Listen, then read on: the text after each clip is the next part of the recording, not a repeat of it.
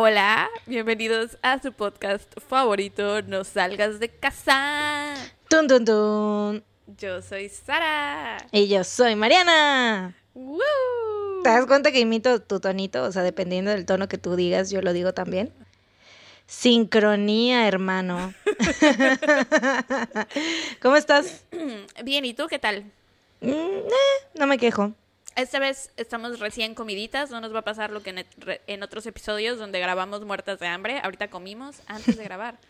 Ya. Este, previniendo las desgracias, así es. Es mejor prevenir que lamentarse. Para el episodio 14 por fin aprendimos la lección. Nos tomó 14 Sí. episodios aprender que debíamos comer antes de grabar. Pero no comer tanto, porque si comemos mucho, igual nos da Mal la puerco. pálida, sí. Antes de comenzar con el episodio, hay algunas cosas que queremos decirles, contarles, unos anuncios parroquiales que debemos dar. Y el más importante de todos son nuestros saludos a nuestros preciosos Patreons, que este mes fueron Adrián Ruiz, Andy Torres, Cristina Villarreal, Jacqueline Alvarado, Mónica Bedel, Medel, perdón, y Nayeli Monroy, Priscila Mendoza, Jime Mendoza, Jurians PM Marco Visaluque, y en este hacemos una pausa. El saludo Sí. más importante de todos para nuestra primer Patreon de 6 dólares, que es Marina, García, Duarte. Amigos, estamos en shock, no podemos creer que alguien nos esté donando Sí. 6 dólares. Wow, muchísimas gracias Marina, eres rica. Sí, ¿acaso eres rica? O No, sea, también muchas gracias a nuestros otros Patreons, porque la verdad también se la rifan y hay algunos que ya tienen tres meses apoyándonos, entonces la neta, Sí. muchas gracias. Así es. Y los que ya saben, eh, los que nos donen a partir de 3 dólares, van a tener un episodio extra al mes. Uh, de hecho, se lo vamos a grabar la próxima semana, Yuski. La próxima semana. para esta semana, para este episodio más bien tenemos, eh, teníamos como tres cosas importantes que decirles. La primera era nuestro saludo a nuestros preciosos Patreons chulos, divinos, preciosos. Eh, y el segundo es un saludísimo muy importante para una persona muy chida que nos, está, eh, que nos ha estado apoyando muchísimo en Twitter. Que es, I, bueno, es alguien que está con el arroba de iJustSofía. Y sí, es una persona que nos ha estado apoyando muchísimo. eh, ha estado tuiteando Sí. como frases del podcast y así. Sí, si quieren, nosotros estamos retuiteando todo lo que, o sea, bueno, todas las frases que ella está poniendo. Así que si quieren verlas, váyanse a nuestro usuario, arroba no salgas de casa. Yes. Ahí están todos. Muchísimas gracias, Sofía, por el apoyo. Sí, está muy padre. El tercer este coso importante es tuyo. ¿Lo vas a decir ahorita o al final? No, el tercero lo digo al final porque es mi dato feliz. Ah, bueno, entonces el tercero queda pendiente. Oye, este, y para como el, el chisme del inicio del episodio, sí tengo un pequeño chisme. A ver, a ver, sácalo, sácalo. Escúpelo, pe. Es algo que me he estado mordiendo la lengua para no decírtelo toda la semana. Porque haz de cuenta que le conté a mi papá sobre el caso que les platiqué a ustedes en el episodio pasado, el de Diane Downs, y me dijo, ay, aquí en Veracruz hubo algo parecido. Y yo así de, ah, ajá. Y me dijo, sí, eh, una ex reina del carnaval. Y yo así de, pa, o sea, esa historia ya la conté, ya me la sé. Fue la que dije en el primer episodio. Y en eso que me va diciendo mi señor padre, que él le dio clases al, no, no a ella, al esposo, Ash. al esposo, no sé si al esposo o al papá de los niños, porque según yo nunca se casó, ha de haber sido el papá de los niños. Este, ahora, todo lo que diga mi padre debe tomarse con, o sea, un grano de sal, porque es muy mentiroso, le encanta inventar. Para hacerse más interesante, ¿sabes? Él es como el gran pez. Entonces todo lo que diga es así de, ok, puede ser. Pero esta vez elijo creerle. Me dijo que le dio clases al, al papá de los niños Que se llamaba Christopher. No sé si eso lo dije en el episodio, la verdad no tengo idea, no me acuerdo del nombre del güey. Pero que resulta que, o sea, lo que fue impactante para mí fue que me haya dicho eso, que él conoce a, o que le dio clases al papá de los niños, me casi de, ¿what? Y que eh, le decían Jesús porque tenía el cabello largo y se dejaba la barba. Entonces todo el mundo le, le decía Jesucristo. Y ya, esa era la, la cosa que te quería decir. O sea, pero es que cuando me contó me quedé así, ¡ah! hasta lo apunté en una servilleta. Dije, no se me puede olvidar porque ya ves que soy de pésima memoria. Sí, Dori. Sí, y ya, eso es todo lo que quería decirte. Qué padre. Sí. Qué chido, pero yo creo que sí, tu papá es, es muy big fish. Sí, es súper Big Fish, pero a la vez sí dio clases en una escuela muy grande donde pues posiblemente sí fue este güey, quién sabe. Sí, yo, le, yo elijo creerle. Sí, yo también elijo creerle. Quién sabe. ustedes, ustedes no le crean por completo. Este, esta vez me toca empezar a mí. Así que ahí les va mi historia. Ah, han de cuenta que para este episodio no había yo encontrado un caso con el que me sintiera yo realmente conectada. O sea, tenía varias opciones, pero no había ninguna que me dije, que me hablara realmente, que le hablara a mi alma. Porque no sé, pero como llevamos tan pocos episodios realmente, siento que todos los casos que hemos cubierto hasta el momento son casos que realmente son como de no manches, o sea wow, esto me impactó o así. Y tenía yo varias opciones, pero ninguna que me hablara hasta que me encontré con... Sara. Sara. hasta que abrí YouTube y vi un video que decía mi nombre, sí, Sara, habla de mí. Este, me metí a YouTube y hay una youtuber que se llama Kendall Ray, porque en YouTube hay muchísima gente que habla de true crime y así. Y una, una de las personas que a mí me gusta ver es Kendall Ray, que también tiene un, un podcast. Este, y el caso es que en uno de sus videos habló de este caso y de ahí caí en un agujero negro y me llené de información y está muy interesante este caso. Entonces decidí contárselos. Eh, no sé si han escuchado hablar de los asesinatos de Delphi o los asesinatos de Snapchat. Mm, ¿De Snapchat? Ajá, es que el segundo nombre es como muy catchy, pero, o sea, creo que más bien los conocen como los asesinatos de Delphi. No. No, bueno, este es un caso bastante reciente eh, y de hecho sigue, aún no se resuelve. Entonces, sí, está muy interesante, muy... Cold case. No sé si todavía cold case, no sé si... O sea, cold case de que está frío. Bueno, pues igual y por la por lo reciente, bueno, templado. Ajá, sí, todavía no puede ser cold case porque es muy reciente y la investigación sigue, pero pues sí, como que quiere ser cold case. Caso temperatura ambiente. Ese mero. Así se va a llamar el episodio. Caso temperatura ambiente, caso templado. Súper catchy. Este, ok, te voy a contar. Delphi es una ciudad ubicada en el condado de Carroll, en Indiana, en Estados Unidos. Eh, es un lugar muy pequeño. En el censo del 2010 tenían menos de 3.000 habitantes. O sea, imagínate, el tamaño del pueblo era muy, muy chiquito. Entonces, pues todo el mundo se conocía entre todos, era un lugar muy tranquilo. Muchas familias se mudaban a Delphi precisamente por esto, porque decían, es un lugar tranquilo, es un lugar muy bonito, eh, y tal vez sería una buena idea aquí hacer nuestra familia, ¿no? Que aquí los niños crezcan y así. Este e-, era un lugar en donde la gente no ponía llave en sus puertas o en sus ventanas de, tan seguro y tan pequeño y como todo el mundo se conocía, no cerraban bien las puertas, o sea, nunca se les ocurrió que algo malo pudiera pasar ahí. Eh, pero todo cambió en febrero del 2017. El lunes 13 era un día feriado, no había clases. Entonces, el domingo 12, unas niñas que se llamaban Liberty German, a la que le decían Libby, y Abigail Williams, que le decían Abby, decidieron hacer una pijamada. O sea, de domingo para lunes, pues al otro, al otro día no tenían clases. Entonces dijeron, bueno, vamos a hacer pijamada. Y se quedaron a dormir. Bueno, Abby se quedó a dormir en casa de Libby. Libby vivía con sus abuelitos, con su papá, que se llama Derek, y con su hermana mayor, que se llama Kelsey. La hermana mayor tenía creo que 16 o 17 años más o menos. Em, ahora te voy a contar un poquito de, las dos niñas. Ellas eran mejores amigas, uña y mugre, iban en el octavo grado, o sea, en México irían como en segundo de secundaria más o menos. Em, Libby tenía 14 años, era muy atlética, jugaba voleibol, softball, soccer y aparte practicaba natación, o sea, muy, atlética. Yo cuando tenía esa edad, vaya, no, hacía nada. Sporty Spice. Sí, totalmente. este también estaba en la banda de la escuela y le gustaba pintar y hacer manualidades. Y o sea, hacía todo, hacía de todo. Era una super ¿Qué pedo? niña, ya sé. una super niña. Sí, qué pedo. Yo, sí, como dices, esa edad no mames, no hacía nada, me la pasaba chateando en Messenger. Exactamente. Me Contigo. mucho. sí. Quejándonos y hablando, de la vida. Hablando por teléfono todo el día. Viendo reality shows. Viendo reality shows de MTV. Qué pedo. Pero no, estas niñas eran de verdad muy, muy activas, muy impresionantes, muy listas. Eh, Libby, aparte, era súper extrovertida. Eh, y Abby tenía 13 años, o sea, era un año más chica. Eh, ella era un poco más penosa, más introvertida, pero cuando agarraba confianza, pues ya sabes, ¿no? Como que soltaba. Se la- alocaba. Ajá, sí, se ponía muy, muy en confianza.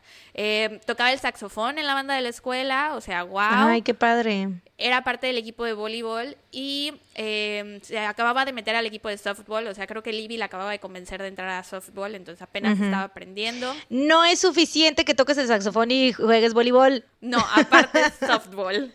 Te faltan más actividades. Pero aún así es impresionante. Sí, no lo puedo creer.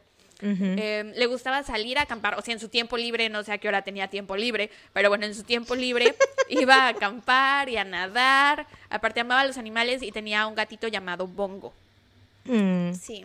Entonces, como te digo, el domingo 12 hicieron pijamada en casa de Libby. Esa noche estuvieron viendo de qué películas, comiendo, chismeando, en redes sociales, etc. O sea, cosas normales de una niña, unas niñas de esa edad. Eh, a la mañana siguiente, pues no había clases, tenían el día libre y aparte dicen que el clima ese día estaba delicioso, o sea que estaba soleado y no hacía tanto frío para ser febrero, o sea, la verdad no tengo idea, pero al parecer en Delphi es un lugar es que muy, es muy frío. Es Ajá. invierno todavía en febrero. Entonces, eh, ese día el clima estaba súper, súper rico para ser febrero, estaba soleado, o sea, hacía un poco de frío, pero no frío, frío, frío. Entonces, ninguna de las dos quería estar encerrada en la casa. O bueno, más bien no sabían qué querían hacer, no sabían si quedarse a ver una película o si salir a, a- a pasear o quién sabe, ¿no? Eh, entonces, eh, se les ocurrió que podían ir a un lugar muy popular en Delphi que se llama el Monon High Bridge Trail, que es un, un sendero con un lago y con un puente, que es muy bonito y de ahí, de hecho ahí hacen como que las fotos de graduados y de boda y así, y es como Delphi es tan pequeño y no hay tantas cosas por es hacer. el único lugar. Ajá, ahí tipo van a acampar, van a caminar, van a tomar fotos, van a divertirse, o sea, ese es como el lugar, ¿sabes? El caso es que se les ocurrió ir ahí. Entonces fueron con Kelsey, que era la hermana mayor de, de Libby, que se estaba arreglando, eh, para ver si ellas las podía, si ella las podía llevar a- al Highbridge. Este, pero Kelsey trabajaba ese día y les dijo que no, que mejor otro día, pero las niñas insistieron muchísimo. Entonces, Kelsey accedió a ir a dejarlas ahí, este, camino a- al trabajo, y que su papá pasaría por ellas a las tres y media. O sea, les dijo, va, yo las llevo, pero consigan quien las pase a buscar, y ya le dijeron al papá, y el papá dijo, ok, yo voy por ustedes. Entonces, Kelsey dejó a las niñas al inicio del sendero aproximadamente a la 1.35 de la tarde y a las 2.7 pm eh, Libby subió a su Snapchat una foto de Abby en el puente. Y esa es la última vez que se supo de las niñas. Mm. Sí. No. Sí. Eh, dieron las tres y media y Derek, que es el papá de Libby, llegó a buscarlas, pero no las encontró. Entonces quedó, o sea, se habían quedado de ver a- en un punto, ¿no? Porque el, el camino este, el, el sendero y el puente son muy, muy, muy largos. El, el, el puente es donde pasaba el tren, o sea, son unas vías del tren, pero son viejísimas, viejísimas, viejísimas. Entonces, como que recorren, recorren prácticamente todo Delphi. Este, O sea, los tres kilómetros. Exactamente, los tres kilómetros y medio. Se lo recorren todo. Y aparte están como el bosque alrededor y está el agua abajo de, de las vías del tren, que también es un puente. Entonces habían quedado de ver en cierto punto a, a las tres y media y las niñas no estaban ahí. Entonces al principio el papá se quedó así de, ok, o sea, niñas adolescentes, se están tomando fotos, ahorita vienen, o sea, no pasa nada, yo aquí las espero, pero no llegaban. Entonces les empezó a llamar por teléfono y ninguna de las dos contestaba. No sé si no contestaban o si los celulares estaban apagados, porque las dos versiones, pero el punto es que no las pudo localizar. Entonces ahí ya es cuando el papá se empezó a preocupar y le llamó a Kelsey, que era la hermana mayor de Libby, para contarle lo que pasaba. Kelsey estaba en el trabajo, se salió del trabajo para ir a alcanzarlo y estuvieron buscándolas un buen rato. Eh, ellos pensaban que a lo mejor las niñas, a lo mejor se habían caído o que a lo mejor eh, habían empezado a caminar hacia el bosque y que a lo mejor se habían perdido o que se les habían eh, descargado los celulares. Pensaron que algo así había pasado. Sí estaban preocupados, pero no súper, súper preocupados. Sí, porque ahí es como que en ese lugar no pasaba nada, ¿no? Exacto. Entonces eh, las estuvieron buscando, gritando sus nombres. Este, de hecho, Kelsey, porque sale ella hablando en el video que te digo de la youtuber que vi, de Kendall Ray. El video es en colaboración con Kelsey y Kelsey dice que ella de hecho eh, pasó a su casa primero y, y, guardó unas mantitas y unas barras de granola para que cuando encontrara a las niñas tuvieran algo que comer y así, porque de verdad mm. pensó que, que, nada más estaban perdidas. Perdidas, perdidas. Mal momento para hacer ese chiste. de pésimo gusto, Sarelisa. no lo apruebo. Retírate. Sí. Em, entonces, ya las estuvieron buscando, pero no las encontraban. Em, y estaba como que empezando a oscurecer, entonces ya fue cuando dijeron, ok, vamos a hablarle a la policía. Y entonces entre la policía y las familias de las dos niñas las siguieron buscando hasta prácticamente la madrugada, pero ahí fue que la policía les dijo, ¿saben qué? Mejor seguimos al día siguiente porque no queremos que alguno de ustedes se lastime o algo les pase y después tengamos que preocuparnos, aparte de las niñas, por ustedes. Entonces, cancelamos esto ahorita y mañana temprano le seguimos. La policía tampoco pensaba que algo les había pasado, decían que a lo mejor las niñas se habían escapado, que estaban escondidas, o ya sabes, ¿no? A la mañana siguiente, que era 14 de febrero, aún no aparecían las niñas y la noticia ya se había corrido por todo el pueblo. Entonces empezaron a llegar muchísimas personas como voluntarias. Pues sí, es que obviamente, güey. Sí, tres mil personas te echas un pedo y ya lo escucharon 10 personas, güey. O sea, ¿cuántos viven ahí? sí. todo el mundo se enteró. Y este, y, se, y todos llegaron a la estación de bomberos, que creo que de ahí se organizaron para salir a buscarlas, porque prácticamente todo el pueblo estaba ahí, o sea, todas las menos de 3.000 personas ahí estaban. O sea, imagínate el gentío. Todos. Güey, eso, eso, esa madre es un concierto, güey. o menos sea, de un concierto. Menos, menos de un concierto. Bueno, un concierto de alguien no popular, güey, no sé, o sea. Ok, entonces sí, llegó todo, todo el pueblo eh, a ofrecerse como voluntarios para ayudarlos a buscar a las niñas. Eh, y se dividieron en varios grupos, ¿no? Entonces unos iban a, ir a buscar al bosque, otros iban a buscar por el lago, otros iban a buscar por el sendero. Em, llevaron drones, llevaron perros y aparte la policía llegó con equipo para buscarlas dentro del lago por si a lo mejor algo les había pasado y estaban dentro del lago. Este, Y ese día encontraron sus cuerpos. Verga.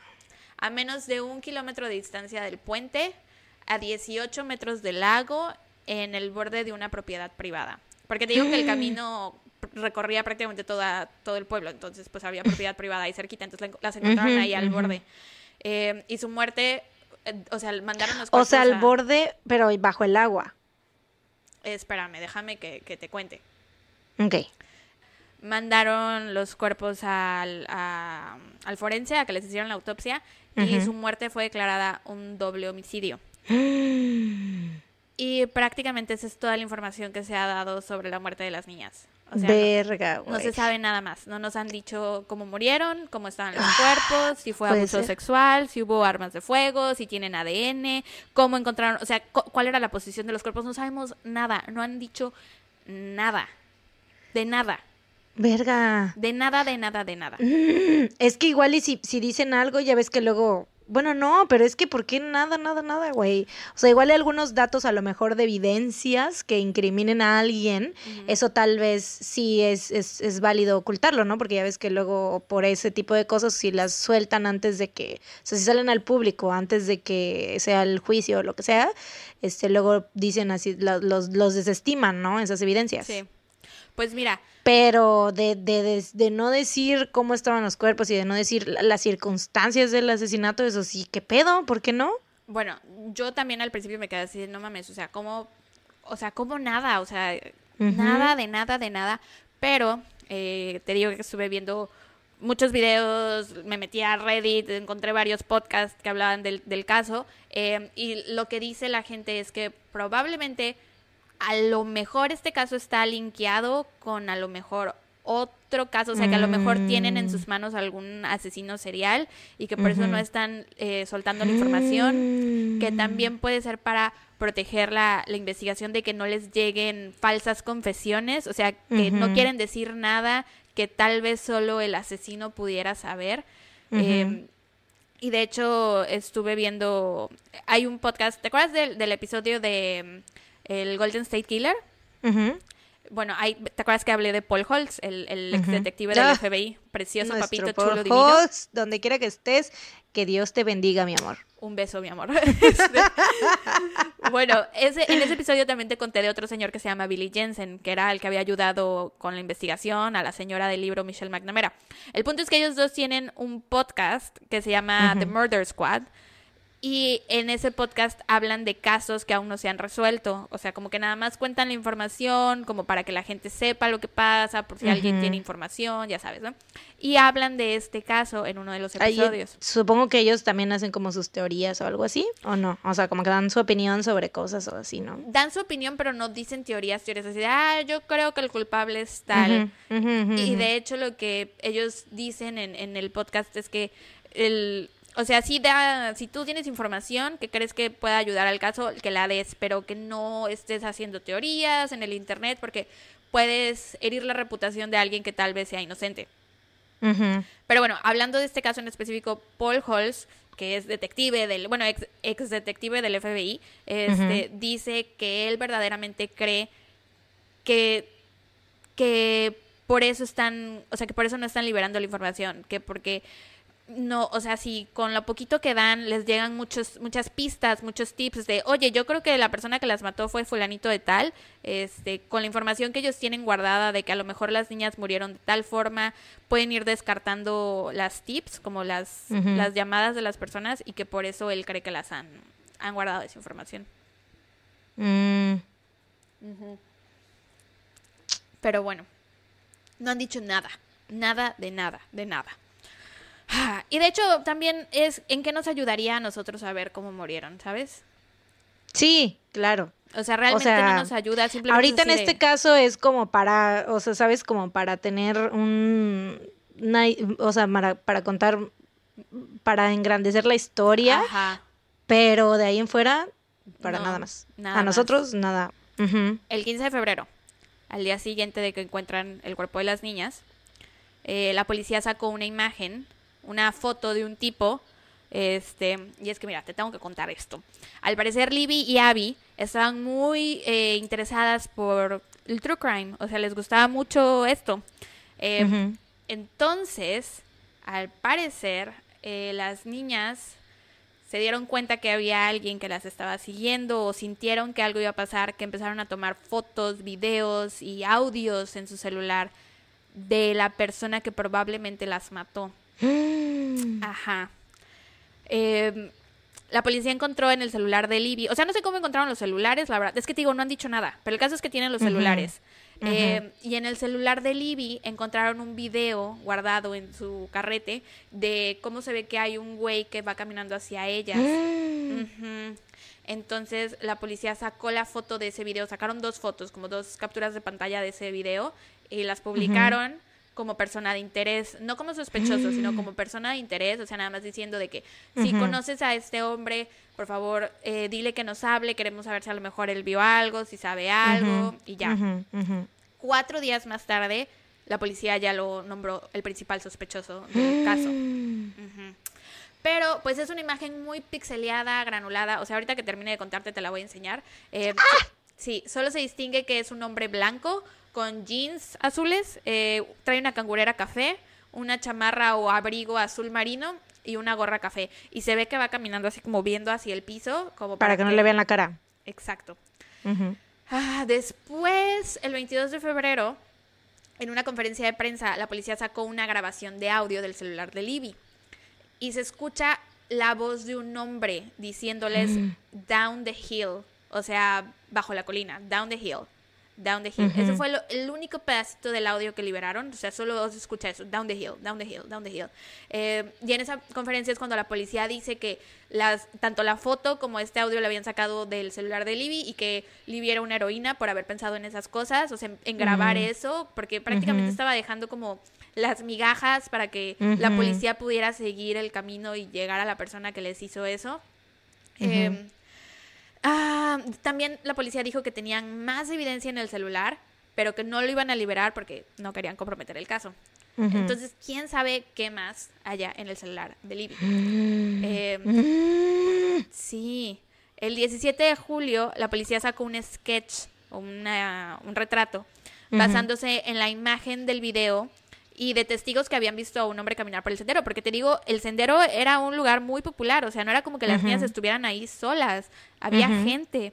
Eh, entonces, eh, con la foto que ellos tenían del video y con eh, testimonios de la gente que según había visto pasar por ahí a un hombre, hicieron un sketch. El sketch es de un hombre blanco que mide a lo mejor de 1,65 a 1,70 de alto, eh, que pesa entre 80 y 90 kilos, con cabello rojizo, castaño rojizo, perdón, y pues el color de los ojos no se, no se sabe porque iba viendo hacia abajo. Eh, después de que, de que publicaran el sketch o el retrato, la policía comenzó a recibir muchísimas llamadas con pistas de gente diciendo, oye, este señor se parece, deberían investigarlo. Y de ahí empezaron a salir varios sospechosos. Te voy a hablar de los sospechosos. Mm. El primero fue un señor que se llama Paul Ether que había secuestrado y violado a una mujer de 26 años el 22 de junio de ese año. O sea, después del asesinato de las niñas, este señor había violado y, bueno, mm. secuestrado y violado a una mujer de 26. Eh, ¿Ahí mismo en el pueblito? No, cerca, pero no ahí mismo. Mm, eh, pero cinco días después, o sea, el 27 de junio, eh, porque, o sea, lo que entendí es que este señor el, la mujer de 26 años que no se sabe su nombre iba manejando, se les ponchó una llanta y quedó estacionado su coche afuera de la casa de Paul. Entonces Paul salió como disque a ayudarla, pero ella le dio mala espina, se fue, o sea, como que manejó como pudo, llegó a, hasta su cochera y al bajarse, Paul le estaba siguiendo y la agarró y se la llevó. la madre. Ajá. Entonces, cinco días después, la policía vio una camioneta con placas de que había sido robada o algo así. Entonces eh, se dan cuenta que el que la iba manejando era el tal Poleter. Entonces, eh, pues pasaron cinco horas intentando convencerlo de que se bajara del coche y tal, pero el güey se suicidó. Eh, no lo han descartado 100% de que él haya sido, pero ya no es como un principal sospechoso, ¿sabes? Y siento que de haber, o sea, la policía tiene formas de, si quisieran simplemente resolver el caso, dirían sí fue él, ¿sabes? O sea, el güey ya se murió, aparte era, pues había violado a una mujer, tenían formas de enculparlo, pero bueno, se suicida.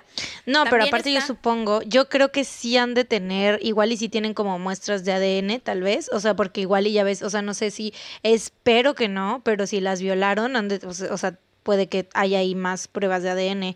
Espero que no, la neta. Y también, este, bueno, independientemente si las violaron o no, también debe de haber este ADN en, porque si las dejaron así, bueno, igual no dice si estaban vestidas o si estaba, o como estaban, no supongo que no, va. Nada.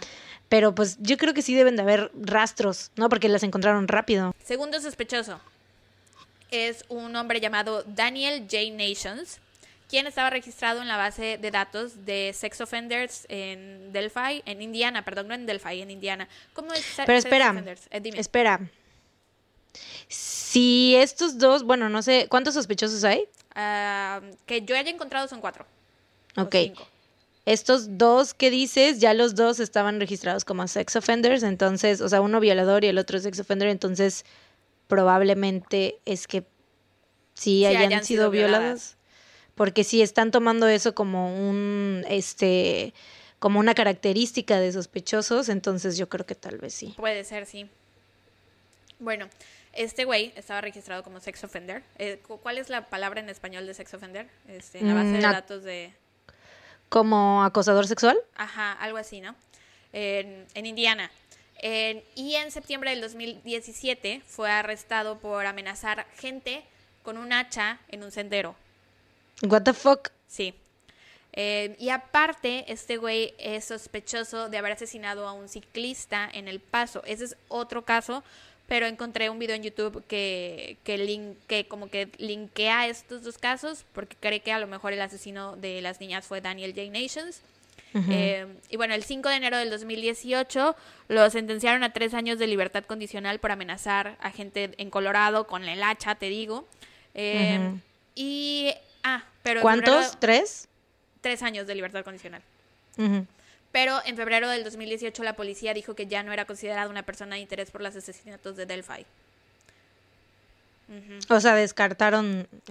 Igual y es porque es que también no sabemos qué es lo que pase en la en la investigación. Igual y tiene una tenía una coartada muy Sí, muy buena. O Muy buena. tal vez tengan el ADN y pues simplemente checaron y este güey no era. Pero de haber tenido el ADN y este güey ya estaba registrado como sex offender, pues posiblemente su ADN ya estaba ni en la siquiera base lo hubieran, datos. sí, ni siquiera lo habían considerado, lo hubieran considerado, ¿no? Exacto. Bueno, después tenemos a Thomas Bruce, que era un pastor, pastor de iglesia, no pastor de, de ovejas. es que siento que la gente se puede confundir. Ah, claro, pastor de iglesia, era un hombre de la religión, eh, que había matado a una mujer de un disparo y había violado a otras dos. Eh, las había amenazado con una pistola y las puso en la parte trasera de una suburban y ahí las violó todo a plena luz del día el 19 de noviembre del 2018. Aparte, cuando hizo eso, estaba vestido... Ay, aparte el güey lo hizo cuando salía de comprar cosas para su iglesia o su capilla o qué sé yo. Sí, güey. Qué Mala- asco. Mala, mala persona. Este, pero te digo, aparte estaba vestido de jeans, con chaparra azul y con gorra café el día que violó a estas dos mujeres. Mm. Ajá. Aparte, se parece al tipo del retrato, pero, Mm. o sea, no se han encontrado conexiones reales con el caso de Abby y Libby. Eh, aún así, el 4 de diciembre del 2018 lo acusaron de 17 cargos y leí, no sé si sea real, pero tal vez reciba la pena de muerte. Pero, o sea, eso lo encontré en una página nada más, no sé si sea cierto. Mm. Aparte, si ves, te voy a pasar el sketch de. Ahorita que terminemos de hablar, te voy a pasar el sketch del. De, de- que hicieron del posible culpable y te voy a pasar la foto de todos los sospechosos porque todos son iguales, o sea, todos se parecen un chingo, todos. Y por último está Charles Eldridge, que fue arrestado el 8 de enero del 2019 en Indiana por violar niños, por molestation. Güey, ya, sí, no mames, sí las violaron, güey, qué poca madre. Ya, Eh, con ne- neta sí, porque, o sea, todos tienen eso en común. Sí, Eh, pero nada salió de ahí, o sea, el güey no tiene nada que ver con el caso, pues, o sea, también lo, No, lo- lo descartaron. pero te digo, o sea, entonces yo creo que es casi un hecho de que sí las violaron, güey, qué poca madre, que me da coraje, Sí. me hierve la sangre. Eh, Mm. Bueno, algo que yo creo es que a lo mejor, o sea, porque, o sea, todas Güey, estas personas... es que si esos sospechosos, o sea, porque no han matado a gente, pero sí han violado, entonces yo siento que Eso es lo que te iba a decir. Si estas personas no habían matado a nadie, ¿por qué matarían a Abby y Libby? Una de mis teorías es que a lo mejor las amenazó con un arma y las intentó como llevar a un coche o algo así y ellas Eso salieron también- corriendo y Sí. entonces por eso las mató, pero entonces yo creo que a lo mejor ya no las violó porque no se ve aquí evidencia o bueno, ninguno de estos sospechosos tiene an- antecedentes de necrofilia o algo así. O sea, siento que de, de violador a necrófilo hay como varios pasos. Y es que dar. también, como son, o sea, como eran dos. Sí, ¿cómo las controló para empezar? Exacto, yo, obviamente tuvo que haber tenido un arma, obviamente. O sea, yo siento que, es que hay varias cosas que obviamente solamente podemos especular, Claro. pero yo creo que, yo creo que sí tenía, o sea, obviamente, ese- en eso, eso me estoy imaginando, te lo juro, así mientras lo ibas contando y ya cuando, conforme fuiste, dije, di- bleh, conforme fuiste diciendo todos los datos que tienes, eso me imaginaba, porque dije, güey, son dos cómo y, o sea, lo que Libby hizo de grabar con su celular y eso, o sea, es porque ya sentía una amenaza ya inminente, ¿no? Sí. Entonces yo creo que, yo creo que sí te- las estaba amenazando con algo, con un arma, con, o sea, no, no creo, no creo con un cuchillo, yo creo que sí con una, con una pistola o Yo algo así. también creo que seguramente tenía un arma. Pero bueno, eh, dos años después del asesinato de Abby y Libby, el 19 de abril del 2019, o sea, hace un año, la policía de Indiana dio una conferencia de prensa diciendo que cambiarían la dirección del caso.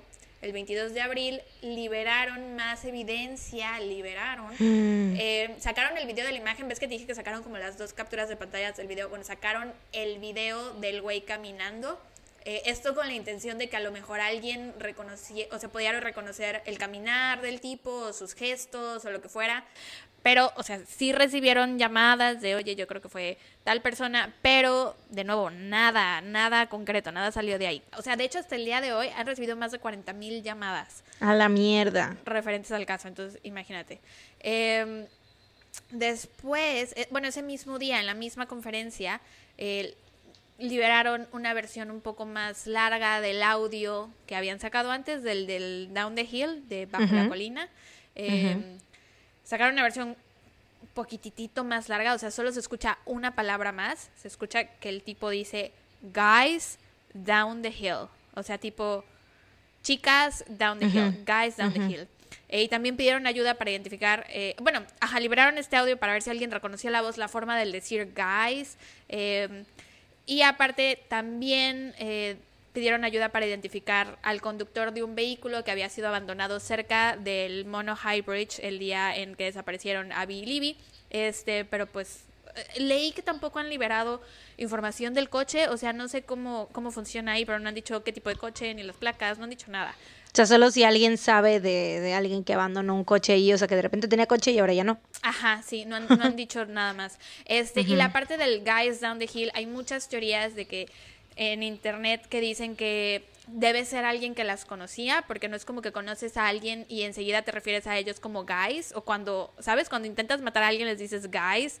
Eh, o, en, en, español sería como chicos, chicas, o en México como decir güey, güey, abajo de la colina, ¿sabes? El güey es como muy de, de, de, gente que conoces, o no sé. También leí que según en, en Delphi la palabra guys se usa para todo, entonces, quién sabe. Pues Sí, no creo que tenga mucha relevancia eso de que sea alguien que conoce. Tal vez sí, pero no, no le veo mucha conexión. Bueno, también dieron una versión actualizada del retrato del sospechoso que no se parece en nada al primer sketch. En nada. Eh, bueno, ahorita te los voy a enseñar. Eh, yo digo que no se parecen en nada, no sé cómo, de dónde salió este sketch. Eh, ajá, sacaron este nuevo eh, retrato y dijeron que el primer sketch era ahora menos importante, que era como secundario, y que el que acaban de sacar era como en el que se querían enfocar ahora que el hombre que las mató podría estar entre 18 y 40 años de edad y que probablemente aparentaba ser más joven de lo que en realidad es y que muy probablemente sea de Delphi o trabaje en Delphi o tenga familia ahí Em, porque la forma, o sea, creen que conocía el sendero, que no es un lugar en el que a lo mejor alguien manejando que solo va de paso pudiera conocer fácilmente, porque digo, es muy grande, aparte está el bosque, está el lago, es un lugar muy grande. Y de hecho, en la conferencia de prensa, el jefe de policía dijo, y les voy a, o sea, traduje exactamente lo que dijo, porque, no sé, a mí se me puso un poco la piel chinita cuando vi esa conferencia. Eh, dijo, al asesino, quien posiblemente está en esta habitación. Creemos mm. que te estás escondiendo en plain sight, o sea, a plena vista, o sea, como en plain sight. Por más de dos años pensaste que no cambiaríamos a una estrategia distinta de investigación, pero lo hicimos.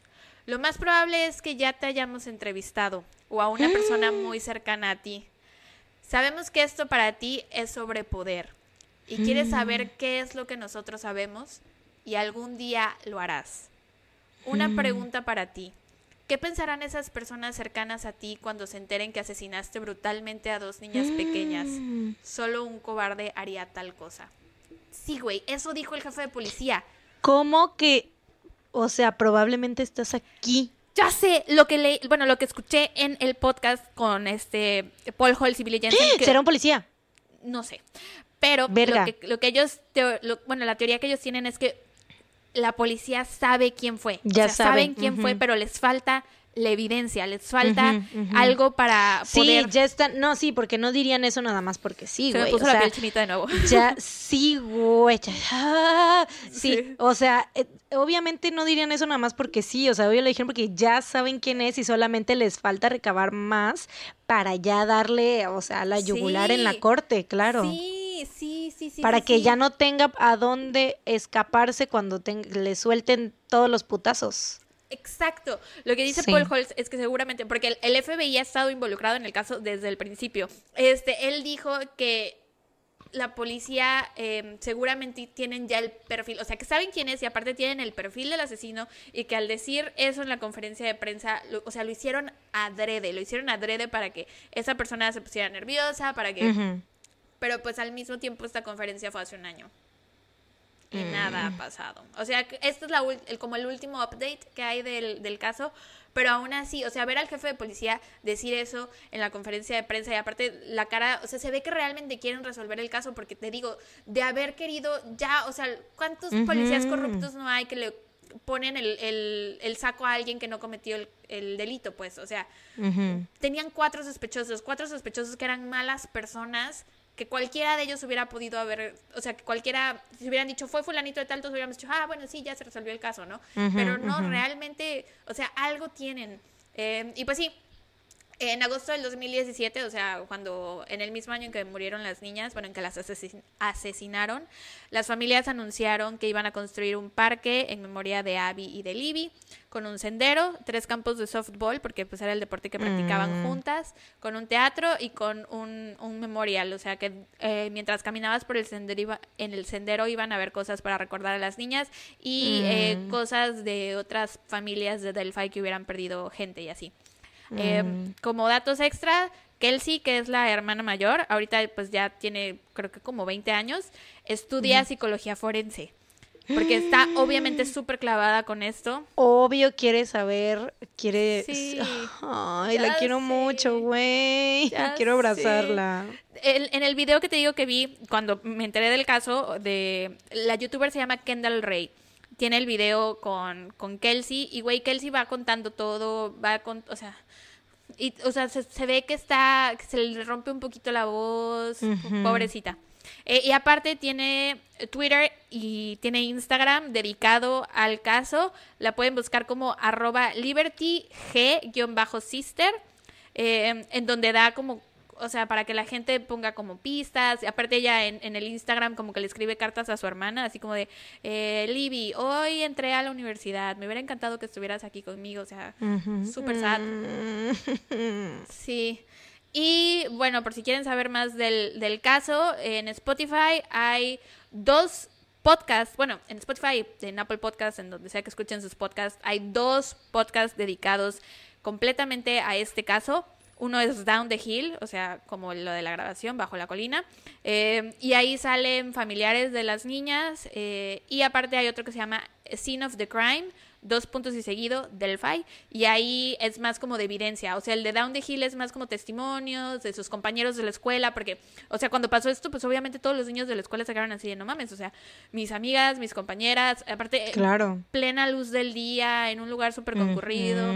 Entonces, pues.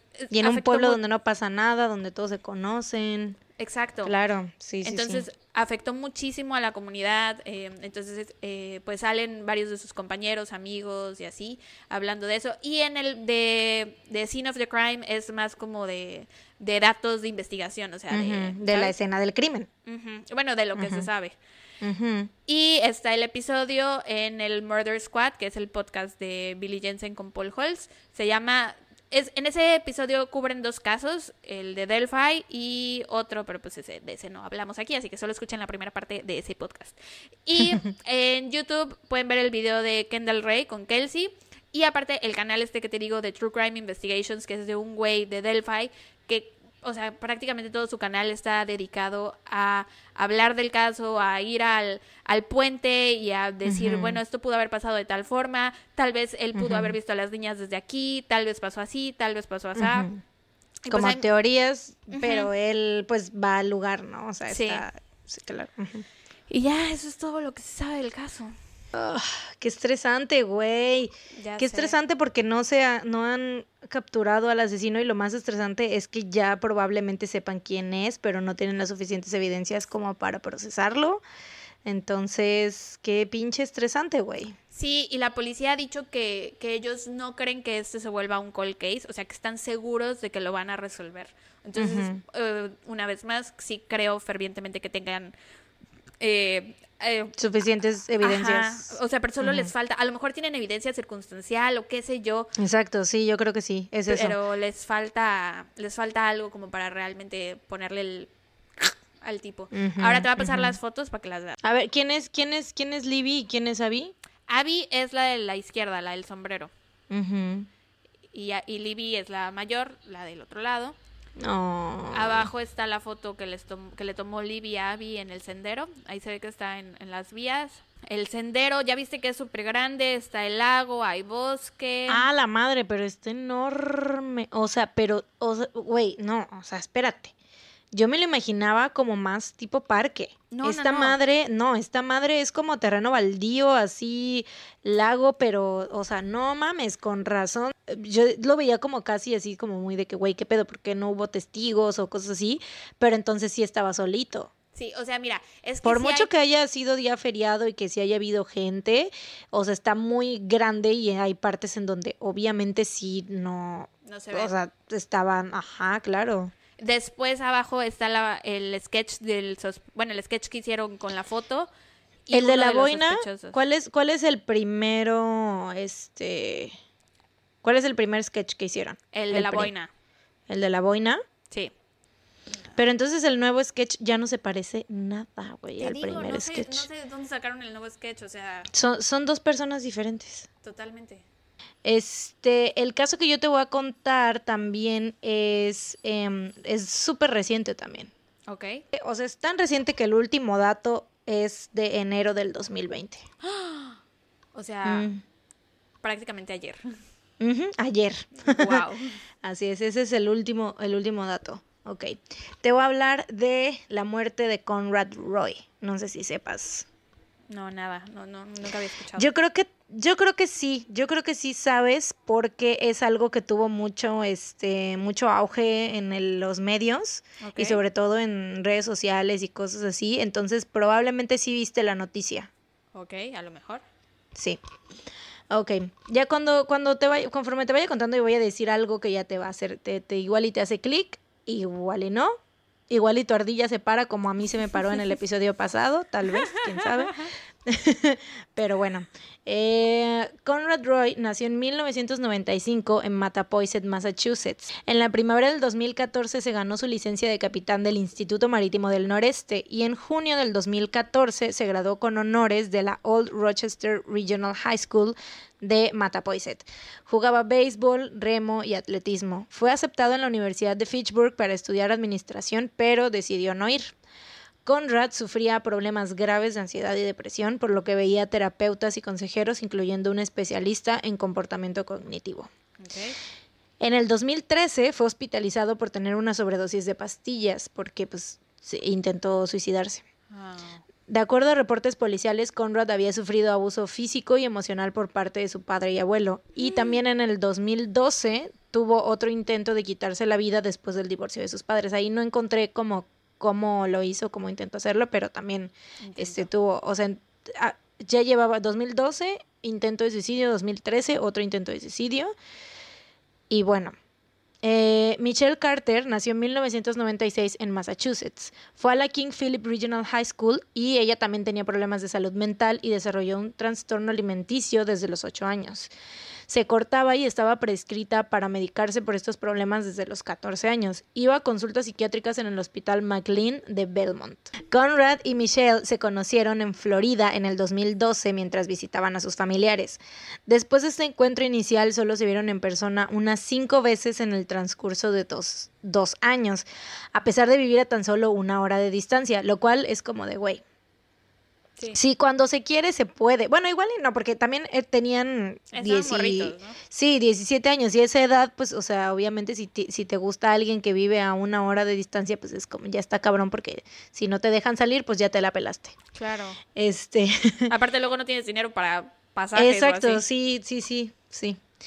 Más que nada, eso, no te ganas tu propio dinero y no tienes manera. Sí. Bueno, su relación consistió entonces en mensajes de texto, llamadas y correos electrónicos. El domingo 13 de julio del 2014, Conrad se suicidó envenenándose con monóxido de carbono dentro de su camioneta en el estacionamiento de un Kmart en Fairhaven, Massachusetts. ¿Ya te hizo clic? Creo que ya. Creo que Sí, vi, ya. vi- vi tu cara de revelation. La perra está loca. Es Sí. lo único que voy a decir. Ya. Sí, sí, sí, sí. Detectives de la policía de Fairhaven revisaron los informes policiales y decidieron intentar averiguar por qué se suicidaría un chico de 18 años. Descubrieron que Conrad le dejó a su familia un diario lleno de notas suicidas con las contraseñas de su celular y su laptop. Los asignados al caso decidieron llevarse el teléfono de Conrad. Encendieron el celular y en el apartado de mensajes solo había una conversación abierta, la de Michelle Carter. Ya, ya te hizo clic. Super click, ya, ya sé cuál. Continúa. Los investigadores no se imaginaban el efecto que tendrían estos mensajes de texto en el caso. Resulta y resalta que Michelle no solo sabía que Conrad planeaba suicidarse, sino que lo alentó a hacerlo. Claro. Días antes de su muerte, Michelle presionó a Conrad para que llevara a cabo su plan, y el día de su muerte estuvieron en contacto todo el día, incluso cuando Conrad estaba dentro de la camioneta, ya que existen registros de que estuvo, o sea, los mensajes paran, o sea, porque tienen, tienen los, la, este, La el hora. registro de los mensajes y todo, y la hora, ajá, y los mensajes paran hasta cierto punto, pero después de eso, o sea, porque Conrad deja de contestar, pero después de eso, este, eh, eh, están los registros de llamadas telefónicas de que estuvo hablando por teléfono con Michelle hasta, hasta que se murió. Ya. Ahí te va. Ahí te van los mensajes de texto entre Michelle y Conrad en ese día.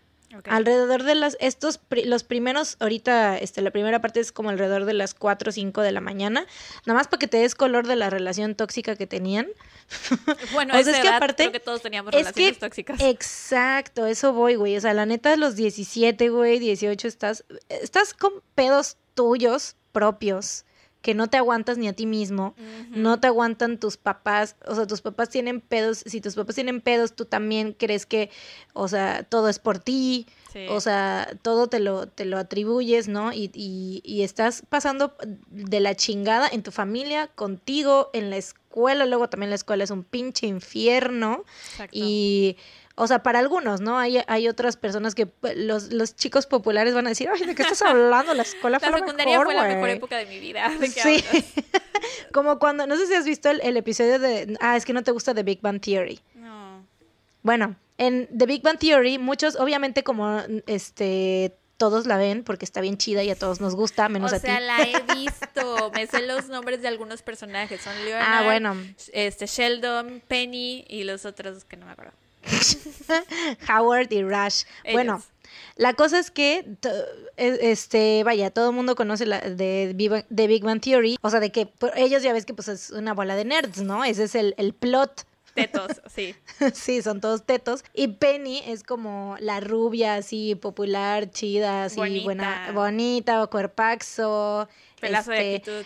acuerpada, acuerpada, pelazo, actitud, ¿no? Entonces, este, y entonces están hablando de eso, de la secundaria, ¿no? Y todos así de, güey, la secundaria fue lo peor, qué bueno que ya se terminó, que no sé qué, y Penny así de, güey, ¿de qué están hablando? Fue lo mejor de la vida, no sé qué. Y ellos así de, güey, sí, o sea, nosotros nos hacían un chingo de bullying, ¿no? Y empiezan a decir lo que les hacían, ¿no? Así de que, no, pues es que, o sea, todas las chingaderas, ¿no? De que los ponían, este, les alzaban los calzones o que los metían, metían a la taza de, a la taza de baño, los metían a casilleros, al bote de basura, etcétera.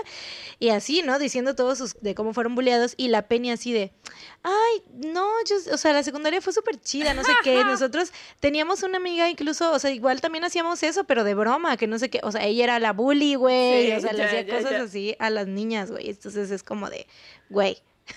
Sí.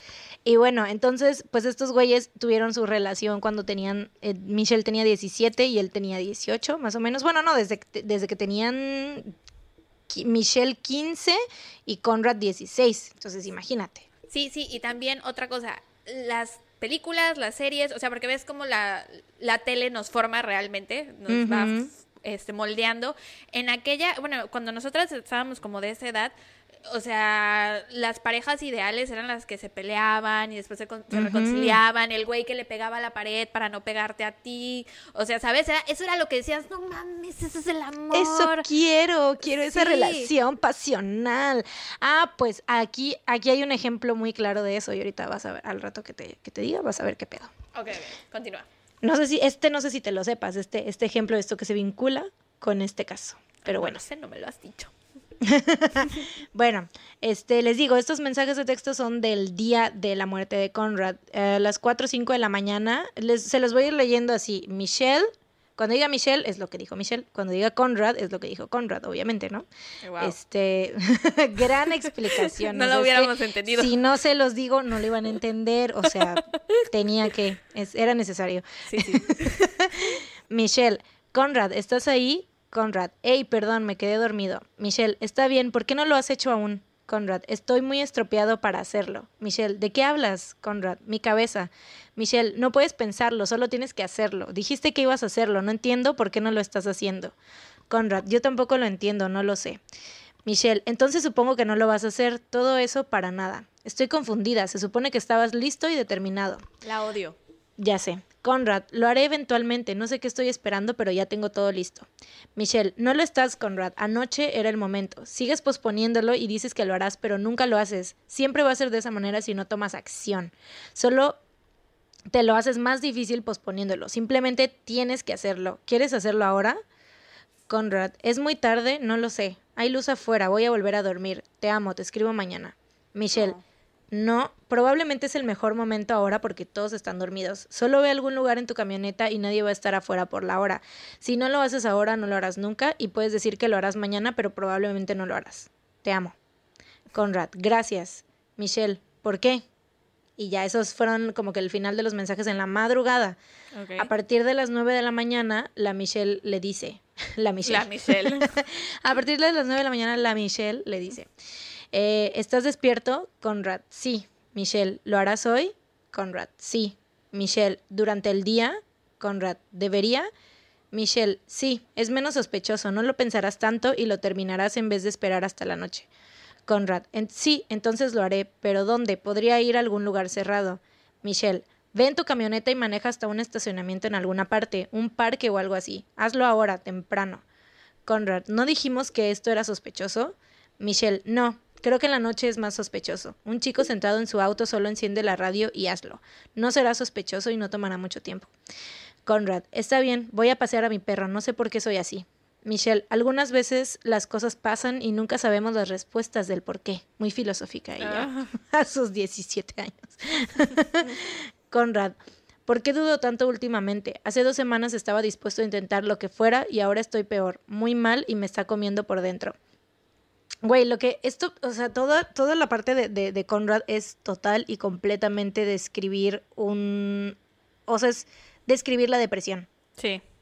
Y él incluso dejó, o sea, él dejó videos. O sea, porque en su laptop había videos de él, o sea, de, con la cámara web de cómo él se sentía y él decía todo. Y, y güey, dices, verga, o sea, neta la depresión es tan culera, güey, porque obviamente él tenía ayuda, güey. Ya ves que ya hemos Iba hablado de estos temas y todo. Sí, él iba a terapia, sus papás sabían que tenía pedos y todo, y ya había tenido dos intentos de suicidio y aún así, o sea, y sus papás eran como que lo más, yo, yo creo, ¿no? Tampoco uno no puede saber completamente al 100% cómo era todo, pero pues dentro de lo que se ve, se ve que sí tenía como que, pues, un- o sea, una buena relación con sus papás, ¿no? O sea, con, como todos, con sus altibajos y así, pero él incluso en sus videos dice eso, ¿no? Así de que yo amo mucho a mi familia, no sé qué, los quiero mucho, bla, bla, bla. Pero pues es que esto, este, incluso, o sea, decía que era como algo que él sentía que estaba mal en él y así te sientes, güey. O sea, así te hace sentir la ansiedad y la depresión. Sientes que, que, que tu- en tu cerebro algo está mal y que tú, o sea, que y no sabes qué hacer para cambiar eso, güey. Sí. Y es como tener un chip así completamente diferente y dices, güey, ¿por qué todos, o sea, ojalá pudiera como cambiar, o sea, sacarme ese, ese granito que tengo ahí en mi cerebro que está mal, que me estás eh, haciendo tener estos pensamientos, sacármelo y ya a la verga, ¿no? Pero pues no puedes y tienes que, la cosa de, de la terapia es eso, que te ayuda pues a vivir con eso y por eso, es- por eso es muy importante hacerlo y tener siempre el apoyo de, de, de gente que te aliente a hacer lo correcto, no como esta pendeja. No como esta culera, güey. Sí, La pero peor bueno, novia del pero, mundo. Pero bueno, ahorita también igual vamos a ver el otro lado. Espérate, espérate. Dice, dice Michelle, eh, estás dudoso porque sigues pensando lo demás y posponiéndolo. Solo necesitas hacerlo, Conrad. Entre más lo pospongas, más te comerá. Estás listo y preparado. Todo lo que tienes que hacer es encender el generador y serás libre y feliz. No más posponerlo, no más espera. Conrad, tienes razón. Michelle, si lo quieres tanto como dices, es momento de hacerlo hoy. Conrad, sí, no más espera. Michelle, ok, estoy hablando en serio, no puedes esperar ni a la noche, tienes que hacerlo cuando regreses de tu caminata. Conrad, gracias, Michelle, ¿por qué? Conrad, por seguir aquí. Michelle, nunca te dejaría, eres el amor de mi vida, mi novio, eres mi corazón, nunca te dejaría. ¡Ah! Tóxicos. La quiero. ah, la Conrad. quiero golpear. Te lo juro. Conrad le dice, oh, Michelle le responde, te amo. Conrad, también te amo. Michelle, ¿cuándo regresarás de tu caminata? Conrad, como en cinco minutos. Michelle, ok, así que lo vas a hacer. Conrad, supongo. Michelle, bueno, quiero que estés listo y seguro. Conrad, estoy desesperado de nuevo, estoy pensándolo demasiado. Michelle, pensé que querías hacer esto. El momento es justo y estás listo, solo necesitas hacerlo. No puedes seguir viviendo de esta manera, solo necesitas hacerlo como lo hiciste la última vez y no pensarlo y solo hacerlo, bebé. No puedes seguir haciendo esto todos los días. Conrad, sí quiero hacerlo, pero me preocupa mi familia, supongo, no lo sé. Michelle, te dije que yo cuidaré de ellos. Todos cuidarán de ellos y se van a asegurar de que no estén solos y la gente los va a ayudar a superarlo. Ya hemos hablado de esto, ellos estarán bien y lo aceptarán. La gente que se suicida no lo piensa tanto y solo lo hace. ¿Qué? Que sí lo piensan y lo piensan un chingo y precisamente su familia lo que muchas veces, eh, o sea, dices, no, no, o sea, a mí me vale verga si me muero, yo quiero acabar con esto, pero sé que mis papás, mis hermanas, mis perros, mis gatos van a seguir aquí y no quiero que sufran, güey. La familia es lo que muchas veces güey. te hace no cometer el suicidio, güey, la odio. Eso es lo que, es que es lo que más, es lo que más, sí, cañón. O sea, yo las veces que he tenido ese tipo de pensamientos, o sea, los empiezo a tener y digo, no, no le podría hacer eso a mi mamá, nunca. Claro, no, o sea, no. O sea, sé que hay personas que va, lo, o sea, lo hacen y tendrán sus razones. En su momento creyeron que era la única opción. Pero las personas que han tenido esos pensamientos, lo que te frena es precisamente tu familia, güey. Tu familia, tus amigos, tu- la persona que más quieres en la vida. Dices, no, güey, no le puedo hacer esto. Exacto, sí, así es. Pero bueno, esta perra alentando. Ay, la Y dice, eh, Conrad dice, lo sé, lo sé, es solo que pensar me vuelve más loco. Michelle, exacto, solo necesitas hacerlo, Conrad, o tendré que conseguirte ayuda, no puedes seguir haciendo esto todos los días. Conrad, ok, lo haré hoy. Michelle, ¿lo prometes? Conrad, lo prometo, bebé, tengo que hacerlo ahora. Michelle, en este momento, Conrad, ¿a dónde voy? Michelle, no puedes romper una promesa, solo ve a un estacionamiento callado o algo. Conrad, ok. Michelle, ve a algún lugar donde sepas que no te van a ver. Puedes encontrar un lugar, yo sé que puedes. ¿Lo vas a hacer ahora? Conrad, aún no tengo idea. Michelle, no encontrar un lugar donde hacerlo no es excusa. La odio. Conrad, sé a dónde ir. Michelle, ¿a dónde? Conrad, a un estacionamiento. Michelle, ¿irás ahora? Conrad, ¿es eso o ir a la playa? Michelle, ¿por qué irías a la playa? Conrad, ahí va a ir mi mamá. Michelle, pensé que ya lo ibas a hacer.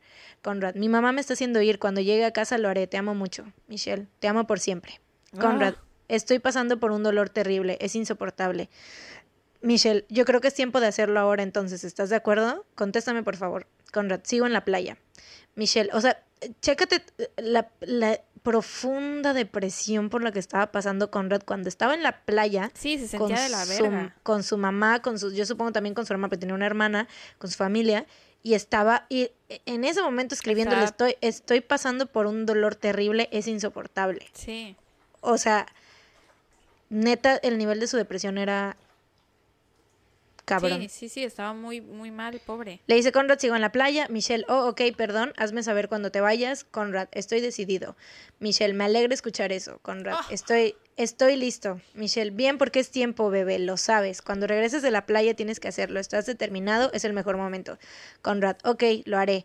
No pensaré más, ya sé a dónde ir. Michelle, ¿ya regresaste? Conrad, sí. Michelle, así que ya es hora, ¿lo vas a hacer ahorita? Conrad, es que no sé cómo dejarlo, ¿sabes? Michelle, di que vas a la tienda o algo. Conrad, quiero que sepan que los amo. Michelle, Oh. lo saben, es algo que definitivamente saben. Estás pensándolo demasiado. Conrad, sé que estoy pensándolo demasiado, lo he estado haciendo por un tiempo.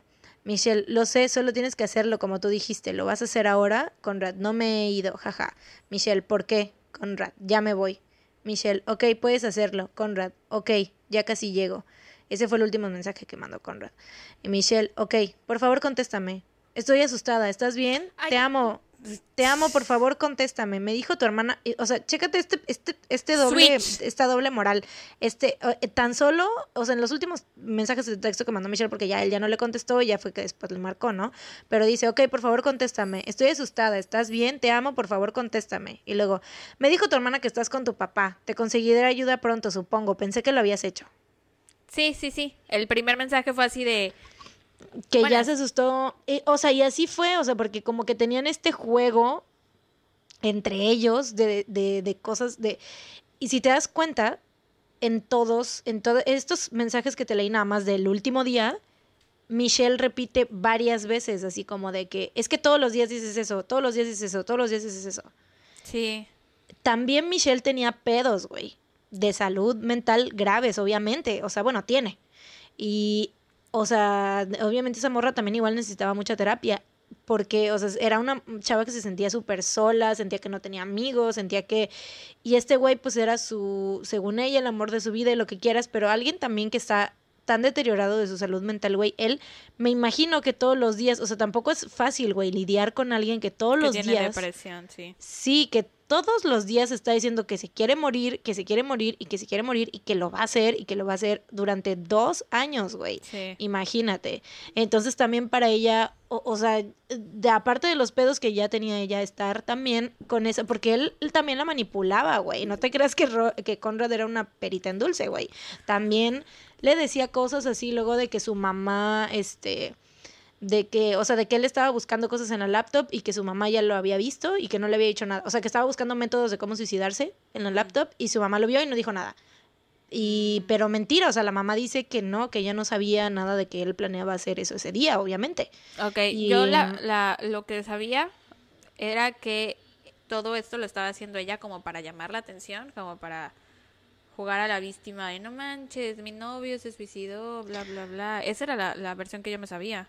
Es que esa es la versión de la pues de la gente que la quería, este, pues de la, eh, es que la familia de Conrad querían como encontrar, yo siento, o sea, un cul- a un culpable por su muerte, ¿sabes? Ya. Eh, entonces, cuando encontraron los mensajes de texto fue que dijeron, güey, pues aquí está. O sea, no fue solamente un suicidio, fue esto, podemos este, cargarla por homicidio. Entonces, ahí te va. Michelle Carter fue llevada a juicio por el cargo de homicidio involuntario. Sí, eso es lo Y- que yo sabía. Pero tanto la corte como la opinión pública estaban divididos por el caso. ¿Cómo inculparla si no estuvo presente en el momento de la muerte de Conrad? Es más, ni siquiera estaba en la misma área. O sea, te digo que vivían a una hora de distancia, pero estaba presente digitalmente. O sea, ¿cómo inculpas a una persona que está presente? O sea, esto es, este es un caso totalmente moderno, güey. moderno. En cuanto a que, güey, antes... Sí, muy siglo XXI porque esto antes no se hubiese podido dar. Y aparte, yo también pienso en, en, el, en el hecho de que solo en el primer mundo se dan este tipo de casos, güey, porque, o sea, es Estados Unidos. O sea, me refiero a que aquí mm, la, el Poder Judicial ni siquiera consideraría el caso, güey. Ah, no. Es un ¿Sabes? suicidio. Exacto, dicen, güey, independientemente de quién haya dicho lo que le haya dicho por teléfono, por lo que sea, por llamada, la, la, la, no importa, este vato se suicidó, fin, no hay otra cosa, ¿no? O sea, eso es muy de primer mundo que hayan tomado el caso. Sí. Y Sobre bueno. todo por la familia de él, que fue que estuvo- claro. que seguramente contrataron, pues, no sé, Es que buenos ambos, abogados. ambos eran de familia, pues bien así, no, sí, de dinero. O sea, ¿sabes? Entonces, Sí. que nosotros, o sea, ya igual y no lo ven así, de que millonarios, o sea, igual y allá es como que, ay, es normal, pero para Eh, nosotros van a acá es terapia como- los dos. Sí, o sea, en buenos hospitales y sus papás, los, la familia de, de Conrad, por parte de su papá, tenían como una compañía de, de no sé qué, marítimo, no sé, porque se dedicaban, ya ves que te digo que se consiguió su título de capitán y todo, o sea, se dedicaban mucho a ese pedo de, de cosas marinas, no sé. Ok. y tenían, no sé, es que no me acuerdo cómo, es que era algo como de servicios, ay, no me acuerdo del nombre, pero Actividades tenían, marinas. Sí, tenían su compañía de actividades marinas, entonces, y de, la- el- pues ella igual, o sea, los papás se ven así en el juicio, este, ah, que por cierto, se me olvidó decirlo al principio, pero toda mi información la saqué de un documental buenísimo de dos partes que está en HBO, se llama, está en YouTube, lo pueden encontrar en YouTube, este, nada más que el audio es latino, pero pues supongo que ha de estar igual. Yo ahorita como eh, todavía tengo HBO, Porque aún no cancelo mi suscripción. todavía no cancelo mi suscripción, todavía no me llega la hora de mi muerte, pero este eh, todavía, todavía la tengo y eh, lo vi pues en HBO subtitulado normal, idioma original, ¿no? Este, pero está en YouTube en audio latino, por si quieren ir a verlo, se los recomiendo muchísimo porque están todos los mensajes. Yo ahorita solamente les leí los mensajes de texto de ese día, pero ahí está como que todos los mensajes de texto a lo largo que tuvieron a lo largo de su relación y eso te da como más una idea de cómo era su relación de, de tóxica y cómo era, o sea, por las dos partes, ¿no? O sea, de lo que le decía Conrad a ella y lo que ella le decía a Conrad y también porque también este sacaron em, en el juicio mandaron a llamar a muchas de sus amigas De Las- contrato de ella. Estas perras, güey, de ella, de Michelle. Ah. Que yo dije, yo dije, güey, qué poca su puta madre, porque de seguro, obviamente, desde que se enteraron del caso y todo, ya dijeron, ay, no, ella no es mi amiga, qué asca, ¿sabes? Son de esas tipas. Probablemente. Pero pues, güey, o sea, se escribían y todo. Y ella les decía, eh, es eso, o sea, ella les contaba de, de Conrad. Y eh, por eso dicen que es que quería atención, porque pues solamente, o sea, de que según las morras no la pelaban. Ese, era- ese es el, el- el caso de la fiscalía contra ella. Eso es lo que, yo me sabía, exacto. De que ella quería la atención y que lo hizo por la atención. Y ahorita te- ahí te van todas las razones por las cuales. Dame las razones para que no crea que ella es mala persona. Eh, la defensa de Michelle alegó que Conrad tomó la decisión él mismo y que de acuerdo a toda la evidencia fue algo que él quería hacer por su propia cuenta desde hace tiempo. Si bien Michelle había alentado sus pensamientos suicidas, ella no había estado presente en el momento del suicidio de Conrad y por lo tanto no podía haberlo forzado a nada. Un mensaje de texto fundamental fue el que envió Michelle a una de sus amigas, donde se mostraba arrepentida y decía que mientras hablaba por teléfono con Conrad, él había salido de la camioneta porque ya no quería morir, pero ella le dijo que regresara a la camioneta en vez de tratar de conseguir la ayuda. O sea, estaban hablando y ella le dijo, ah, este, las palabras creo textuales eran get the fuck, get the fuck back in, algo así. Ok. O sea, como que regresa a la pinche camioneta, ¿no? Así de que vas y terminas lo que empezaste. Este, pero esto no se puede comprobar porque, o sea, aunque sí existe el registro de la llamada, no está grabada la llamada. Sí, no se no sabe se sabe, qué se dijo. no se sabe qué dijeron y todo. Y como Michelle era muy mentirosilla, o sea, luego les decía a sus amigas cosas, o sea, en el momento en el que Conrad eh, se murió, ella ya sabía Pues que claro. había, o sea, ella sabía que, que eso iba a pasar, ¿no? Entonces ya les estaba diciendo a sus amigas de que estaba preocupada, porque, o sea, en el momento que le estaba diciendo ella a él, así de que ya hazlo, no sé qué, y no sé qué, y hazlo, hazlo, hazlo, y ya les estaba escribiendo a sus amigas de que, ay, estoy preocupada por Conrad, porque no sé qué le pasa, creo que ya se va a matar, creo que se va a morir, no sé qué, estoy súper preocupada, porque quería esa atención. Güey, y el Porque mensaje que ella cucú. mandó a, a Conrad cuando pensó que ya se había suicidado, ¿de dónde estás? Estoy muy preocupada por ti, bla, bla, bla. Y después cuando se enteró que estaba con el papá, enseguida fue el, el cambio de tono del mensaje.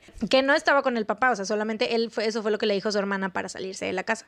Entonces, como ella le escribió a la hermana y la hermana le dijo, ah, sí, está con mi papá, por eso fue como, de, ah, ya vi que estás con mi... Sí, su cambio. Y pues Así. eso, te, eso te digo, es algo de alguien que está mal de su cabecita, güey. Sí, oye, O sea- también te iba a decir, eh, la parte de que, pues sí, ella no estuvo presente al momento de que Conrad se suicidó y que estaba lejos y así, pero pues también precisamente alguien que está tan mal, o sea, tan inestable mentalmente, Conrad, que tenía depresión y tantos problemas y que de por sí ya estaba como al borde de hacerlo, yo creo que con que alguien, o sea, lo vemos con las personas que les hacen, o que les mandan, por ejemplo, mucho eh, odio por internet, eh, que también eso a veces te, te orilla a hacer esas cosas, o sea, no necesariamente es alguien que tenga que forzarte, forzarte, pero si te meten tantas cosas en tu cabeza, pues, no sé, aún no me convences de que Michelle es inocente. Mira, igual y yo porque lo estoy diciendo ya desde mi parte de que, de que yo también siento que es una pinche perra.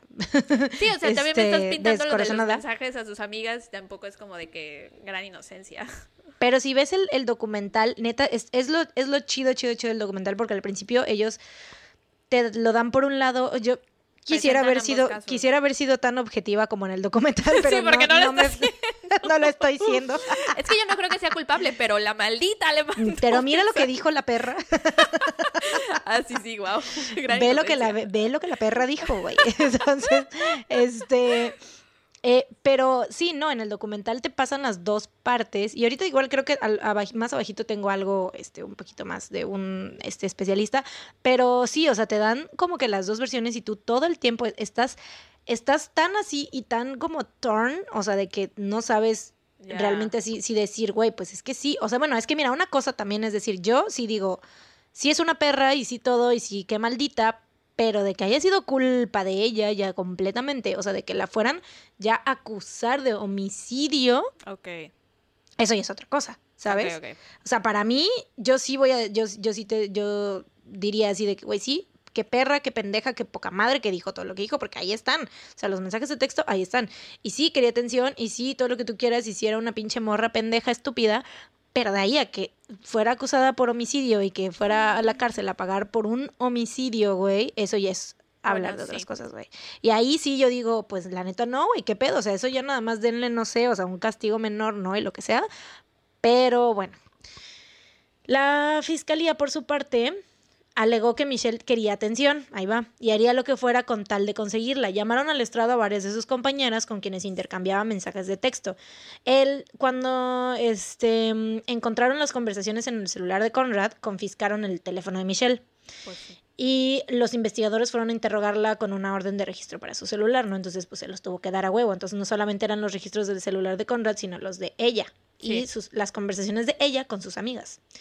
Entonces, dice, estas compañeras dijeron, porque te digo, las muy perras cabronas también así de, ay, no, ella no es mi amiga, no, no, no, no, para nada. O sea, porque decían así como de, les hacían preguntas de que, oye, ¿y cómo la conociste? ¿No? Y es así de, no, pues en la escuela. Y tenían, estaban juntas en el, güey, habían fotos de ellas, no solo en la, escu- en la eh, escuela, ¿no? O sea, de civil, así, En de ellas con así. Michelle, güey, así, y ellas así de que, no, ella nunca, yo nunca salía con ella, ella Nunca no iba la a mi casa. visto en mi vida. Nada más era mi compañera de escuela y así, pero no, qué horror. ¿Sabes? Se me hicieron así como súper las Mean plásticas, las plásticas, total. Entonces, este, dijeron que no se consideraron amigas de Michelle y que ella siempre les insistía para salir, pero que ellas no querían.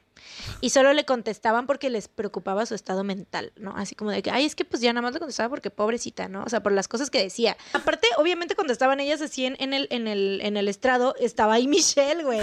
Y Michelle así con su cara así de que súper... Con su pulsera de la amistad, güey, con sus dijes. y las culeras así de, güey, no, yo nunca la había visto en mi vida. ¿Quién es esta mujer? Sí, y Michelle así. y ese momento es donde vimos que se le partió el corazón en dos. Pobrecita. No, este, no, no es cierto, no tiene. no es cierto, no. Pero no, es no, no. inocente. Tampoco, pero es inocente. una cosa es que no tenga, una cosa es que no tenga corazón y otra que no sea culpable, Que sea homicida. Alegaron también que Michelle siempre recibía atención cuando hablaba de sus problemas con Conrad, por lo que en su mente, si su novio moría, tendría más atención. Ahí te yo. va lo que a ti te interesa, aquí te va lo que te truje.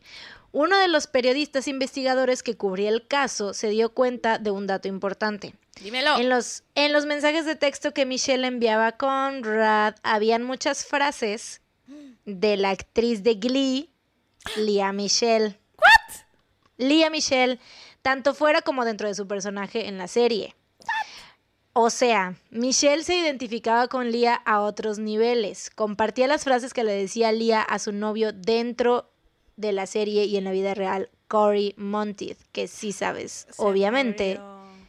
lo que le pasó a Cory Monteith, que Cory se murió de una Monteith. sobredosis. Cory Monteith. Monteith, ok. Este, que murió de una sobredosis después de muchos años de sufrir problemas de depresión. Michelle le decía, o sea, serie, eh, cosas que decía Lía Michelle en la serie, que se las decía a él, a Cory, a su novio, en la serie, que era en la serie y en la vida real. Sí, sí, sí. este, se las decía a Conrad. Así de la nada, le mandaba así frases, ¿no? Y Conrad así de, ¿qué pedo? ¿Estás, ¿estás bien? ¿Are you okay? ¿Estás bien? ¿You okay, fam? Y ella así de, sí, nada más, Y ella, para que "Don't supieras. stop believing". Ay, No es que es la que cantan en Glee. Es la canción icónica de Glee. Bueno, X, ajá. Ay. y luego sus amigas les decía frases que Lía Michelle decía que, que hablaba en entrevistas eh, Sobre sobre, la Cor- de cuando ya se había muerto. O sea, de que es que él es mi vida, es mi no sé qué, no sé qué. Yo me sentía la mujer más afortunada del mundo y ella sí les decía a sus amigas. Así que es que yo me siento. Pero así, textual, exactamente lo mismo. güey, O sea, así. la morra se creía. Se creía Michele. Lea Michelle, sí, sí, sí. Y en su Twitter igual tenía así un buen de cosas de que, de hablando, tuiteando sobre Lea Michelle y así. Chale, güey. Lía Michelle sabrá de esto. ¿Qué ¿Quién sabe, güey? La neta, no lo sé, pero eso no lo tocaron, ese tema no lo tocaron en la corte, obviamente. Esa, esa solo fue como comentario de uno de los periodistas investigadores que tenían, que estaba pues como muy metido en el caso, ¿no? Ya. Sí, entonces la, la muerte de Cory fue más o menos por esas épocas. Sí, y creo te que digo, 2013. Sí, y te digo que este chavo, el, el periodista que, que estaba como clavado en el caso, que, o sea, lo, lo compara mucho, ¿no? Que para él, para, para Michelle Carter era como un wow, yo me identifico demasiado con ella porque mi novio también tiene estos problemas y tal vez si mi novio se muere, pues ya ves que hay un episodio, el episodio de Glee, no sé, yo no veo Glee, no me gusta, pero en el Basta. documental... No es, no es necesario el- la expresión al final. Stop it. Ya tuviste tú tu momento de decir que, te, que no te gusta Big Bang Theory, ahora tengo yo mi momento de decir que no me gusta Glee. Yo pero no lo bueno. dije, lo dijiste tú. ¿Ah, sí? Es decir, a todos nos gusta Big Bang Theory, menos a Sara. Bueno, es que pues sí, es que ¿qué te pasa, güey? Bueno, bueno, Glee, ajá. Bueno, la cosa es que este pasan en el documental el- la parte esta del, del episodio de Glee donde es como el homenaje, ¿no? A Cory que hacen todo, porque se muere también el personaje en la serie Sí, sí. y así. Entonces eso era, eso decía este el periodista este, ¿no? De que así, pues ella veía eso y ella quería ese tipo de atención, ese tipo de simpatía, de empatía más bien. Este, entonces, pues güey, Oye, tenía este, pedos la niña. Paréntesis. Yo siempre creí, bueno, yo no sabía que Cory tenía depresión. Yo pensaba que solo tenía problemas con las drogas. Apenas ahorita me entero que tenía depresión. No, sí, también tenía depresión. La corte solicitó la opinión objetiva de un especialista, quien declaró que Michelle se encontraba en un estado mental muy afectado y que había sido manipulada por Conrad durante los dos años que duró su relación, o sea, real relación Tóxica. toxiquísima. Y ella, ahí te va esto, ella pensaba que estaba haciendo lo correcto alentándolo a suicidarse, porque en las primeras etapas de su relación ella hizo lo que cualquier persona hubiera hecho, intentar conseguirle ayuda. Claro. Pero Conrad y le decía así de que no, es que no puedes hacer esto, como crees, no me puedes dejar, bla, bla, bla, bla, bla, bla, ¿no? Así de que no lo hagas, no sé qué. Pero Conrad, imagínate durante dos años, Conrad diciéndole y diciéndole y repitiéndole que pues no había manera en la que ella la fuera con- lo fuera a convencer de que no se suicidara, no había manera. Y que él lo iba a hacer de todos modos y que ya fuera, se fuera mentalizando y que ya fuera viendo eso porque él lo iba a hacer. O sea, no había manera de que ella lo fuera a convencer de que no lo hiciera.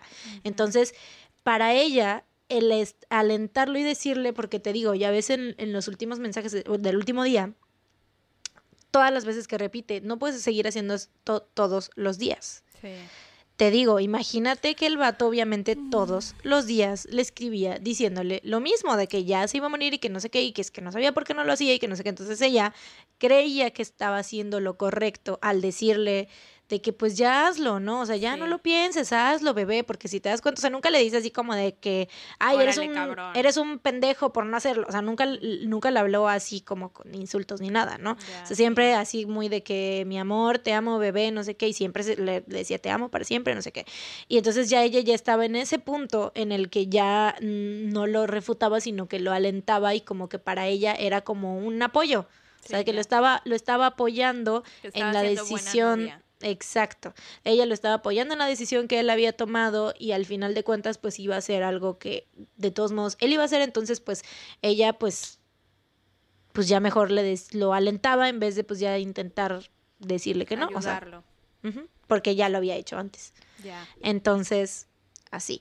Y además, este, el, este especialista que llamaron al estrado dijo también que Michelle podría estar bajo los efectos de una intoxicación involuntaria ¿Por el debido a la medicación que tomaba. Ok. Entonces, pues vaya, una to- toda esa este mezcla de cosas, ¿no? Bueno, total. Después de todo esto, que hasta aquí, miren, si van hasta aquí amigos y si les interesó el caso y todo, váyanse, pónganle pausa al podcast y vayan a echarse todo el documental de HBO. Es que no les quiero spoilear porque la neta, el... O sea, obviamente si no saben qué fue lo que pasó, este, el ver el documental y ver cuando el juez da el veredicto, neta estás así. Estás así como de, güey, ¿qué va a pasar? ¿Qué va a pasar? ¿Qué va a decir? ¿La va a declarar culpable? ¿Sí o no? Porque neta, te lo juro, todo ese tiempo, o sea, la, la, la defensa decía una cosa que tú decías, güey, verga, es que sí. Y luego la fiscalía decía otra cosa que decías, verga, es que sí, güey, ¿sabes? Sí, sí. Entonces era como que no sabías qué iba a decir el juez. Entonces, les digo, si quieren ver ese momento y vean todos, así bien, todo, todo, todas las evidencias y todo, y como para que formen bien su, su Criterio. su criterio, este, vayan a ver el documental y vean así para que vean el, el veredicto del juez, porque aparte lo dijo de una manera tan dramática, güey, que tú estás así de, "Ah", pero bueno, Ok. ya que lo vieron, Pónganle pausa.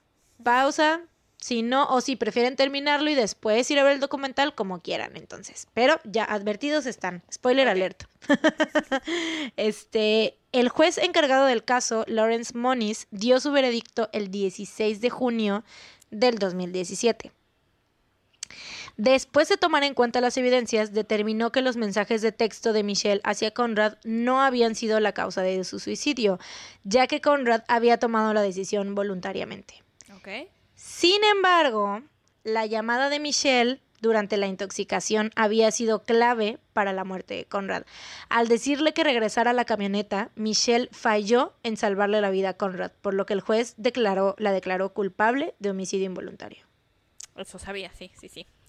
Ah, ¿lo sabías? Puta madre. Te dije que sí conocía este caso. ah, pero no sabía que, sabías que sí la habían declarado culpable. Bueno, es que sé que está, estaba en prisión. He visto fotos de ella en su uniforme de prisión.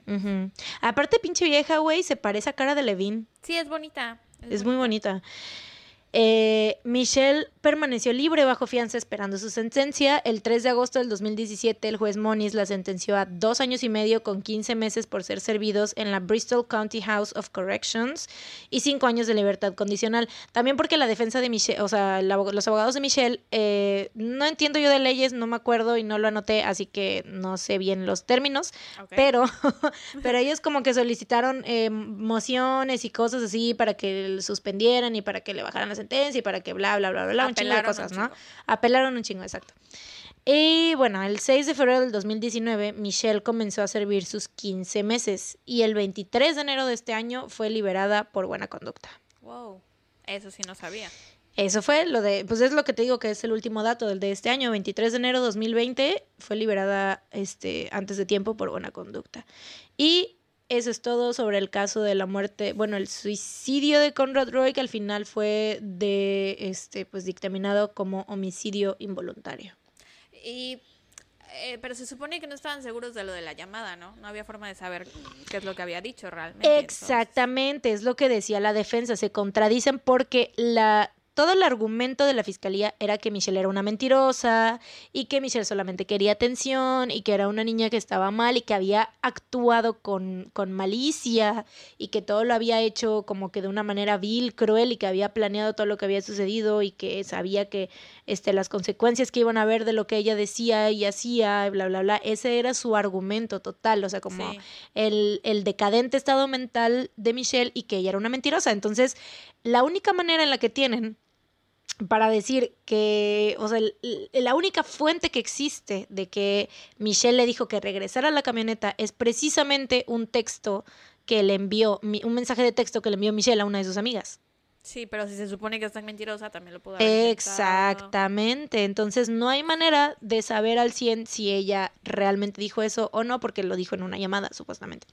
Entonces, o sea, la neta yo siento que ahí faltó, ahí fue, hubo falta de, como de evidencias este, reales, porque pues ahí, no sé, pero pues la cosa es que el juez dijo, pues al final eso, que según esto, o sea, hasta, hasta los mensajes de texto, o sea, si no hubiera existido registro de la llamada, no lo hubieran condenado, porque el juez dijo que, o sea, descartó completamente los mensajes de texto, o sea, sí los revisó y todo, y vio y todo eso y así, y hasta ahí dijo, es que esa claramente había sido decisión de Conrad, bla, bla, bla, pero al momento de que estaban, o sea, de que como estaban hablando mientras Conrad este, murió, o sea, todas las dos horas creo que estuvo ahí encerrado este, en la camioneta, estuvo hablando con ella, entonces, eh, pues fue por eso, por la llamada.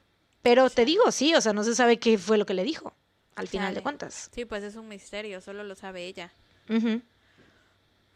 Pero pues bueno, de todos modos, pues ya pasó unos unos meses en la cárcel. Pasó poco tiempo, ¿no? O sea, siento que, el juez fue ah, eh, como justo, o sea, como que le dio lo que quería a la familia sin ser tan cruel con ella. No sé, o sea, me, imagino que pasaron que sea 15 meses en prisión, ha de ser terrible. Eh, pero bueno, no sé. Y pues ya salió, o sea, y ahorita todavía, pues, eh, pero y es que dirás, o sea, porque igual lo mismo también que dijo la defensa era que, que lo que le dijo al juez que considerara era el mm, impacto en los medios que había tenido el caso y que la vida de Michelle ya estaba arruinada ya para siempre. Sí. debido, debido a todo el movimiento que había habido en redes, en pues, los medios y todo. Entonces la vida de Michelle ya estaba jodida. Sí, o sea, que le dejara eso como suficiente castigo. O sea, que eso era una morra de 17 años cuando hizo, o sea, cuando mandó los mensajes, cuando estaba en la relación con Conrad, pues tenían un adolescente. Entonces, Oye, sí es cierto. Y la condenaron hasta después, ¿no? O sea, ya cuando era mayor de edad. ya era mayor de edad. Chale. Sí, porque al principio la pudieron haber juzgado como menor. Sí, no, porque duró como tres años todo ese pedo, ¿no? Y el juez tomó la decisión de que, aunque ella tenía 17 años cuando sucedió todo eso, que debía ser este procesada como adulta. Verga. Ujú. Chale, pues sí siento un poco agacho por ella, porque pues adolescente. Vaya. Pues ya, No es como esos dos, esos dos lados de la, de la historia. Pero pues ya lo que, lo que sea, ya, ya pasó, ya cumplió su año, bueno, y ya su, está libre.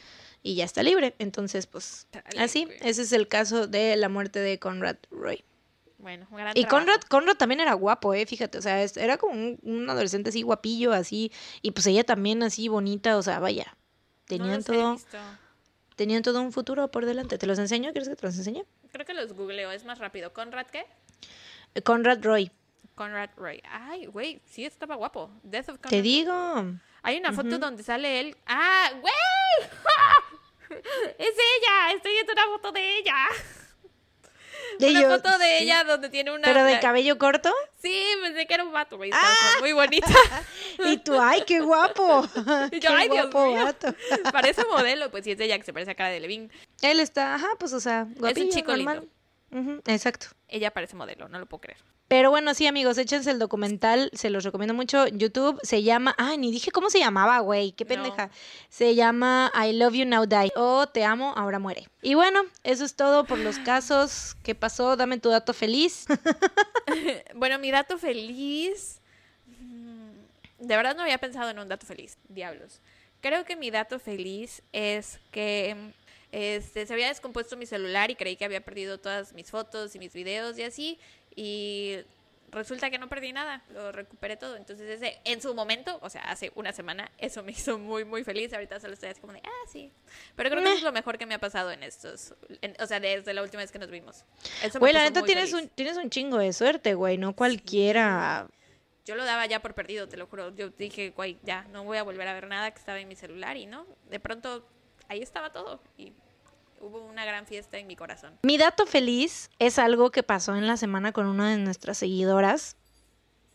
Que la neta, yo, güey, lloré. Sí, me dijiste que lloraste. Te, di- te dije que lloré. Es que la verdad me llegó, me llegó muy cabrón en mi, en mi cocoro, güey, de verdad. Porque, bueno, o sea, como ustedes, algunos saben, en episodios pasados había dicho, que contado que por este pedo del COVID me quedé sin trabajo porque mi empresa, como muchas de las que están ahorita en México y en el mundo, están o están cerrando o están despidiendo a la gran mayoría de sus empleados, están dejando ir a mucha gente y todo. Entonces a mí to- me tocó ser parte de esa ola de despidos, y todo. Despidos. Y una de nuestras seguidoras Nos volver a mandó- llorar. Sí, voy a volver a llorar. Nos mandó un mensaje en Instagram, fer-rdhd. Me mandó un mensaje porque, o sea, de una imagen de PepsiCo que están contratando. Y puso, no sé si esto le ayuda a Mariana, lo vi en Facebook, les mando mucha buena vibra. No. O sea, no es como el hecho de que, eh, porque, eh, vaya, o sea, no sé, ni siquiera sé de, de que sea el empleo o nada, de, porque ahorita realmente yo no estoy buscando, pero el hecho de que haya visto eso y que haya pensado en Y mí, que o nos sea, lo que, haya mandado. que lo haya mandado así como de que, mira, o sea, vi esto porque para, y güey, no, ya voy a llorar otra vez. Te llegó al corazón. sí, la neta sí, me, me, un me llenó. detalle. Sí. Así que muchas gracias, Fer. Gracias, Fer. Hiciste llorar a. Muchas gracias Fer, por hacerme llorar. Yes. Este, y pues ya, creo que esto ha sido todo por hoy, ¿no? Ya Así es. terminamos. Así es, eso es todo por el episodio de hoy. Muchas gracias por acompañarnos una vez más y recuerden seguirnos en nuestro Instagram, arroba no salgas de casa podcast, nuestro, nuestro Twitter, Twitter. Arroba no salgas de casa, nuestro Facebook, no salgas de casa. ¿Cómo No es nuestro sabemos, Facebook? No, no sé, ni me acuerdo, todavía no. si lo encuentran, ahí denle seguir. Sí, denle like. Este, y Este, también pero- si quieren, eh, pueden donarnos en Patreon, dennos Ujú. todo su dinero. El link está en la descripción del episodio. Y Y eso es todo. Recuerden que las imágenes de los casos la subimos al Instagram. Así que estén pendientes y pues ya, Bueno, entonces. nos pues, vemos la próxima semana y recuerden, No salgan, no salgan de, casa. Adiós. Tun, tun, tun. Bye.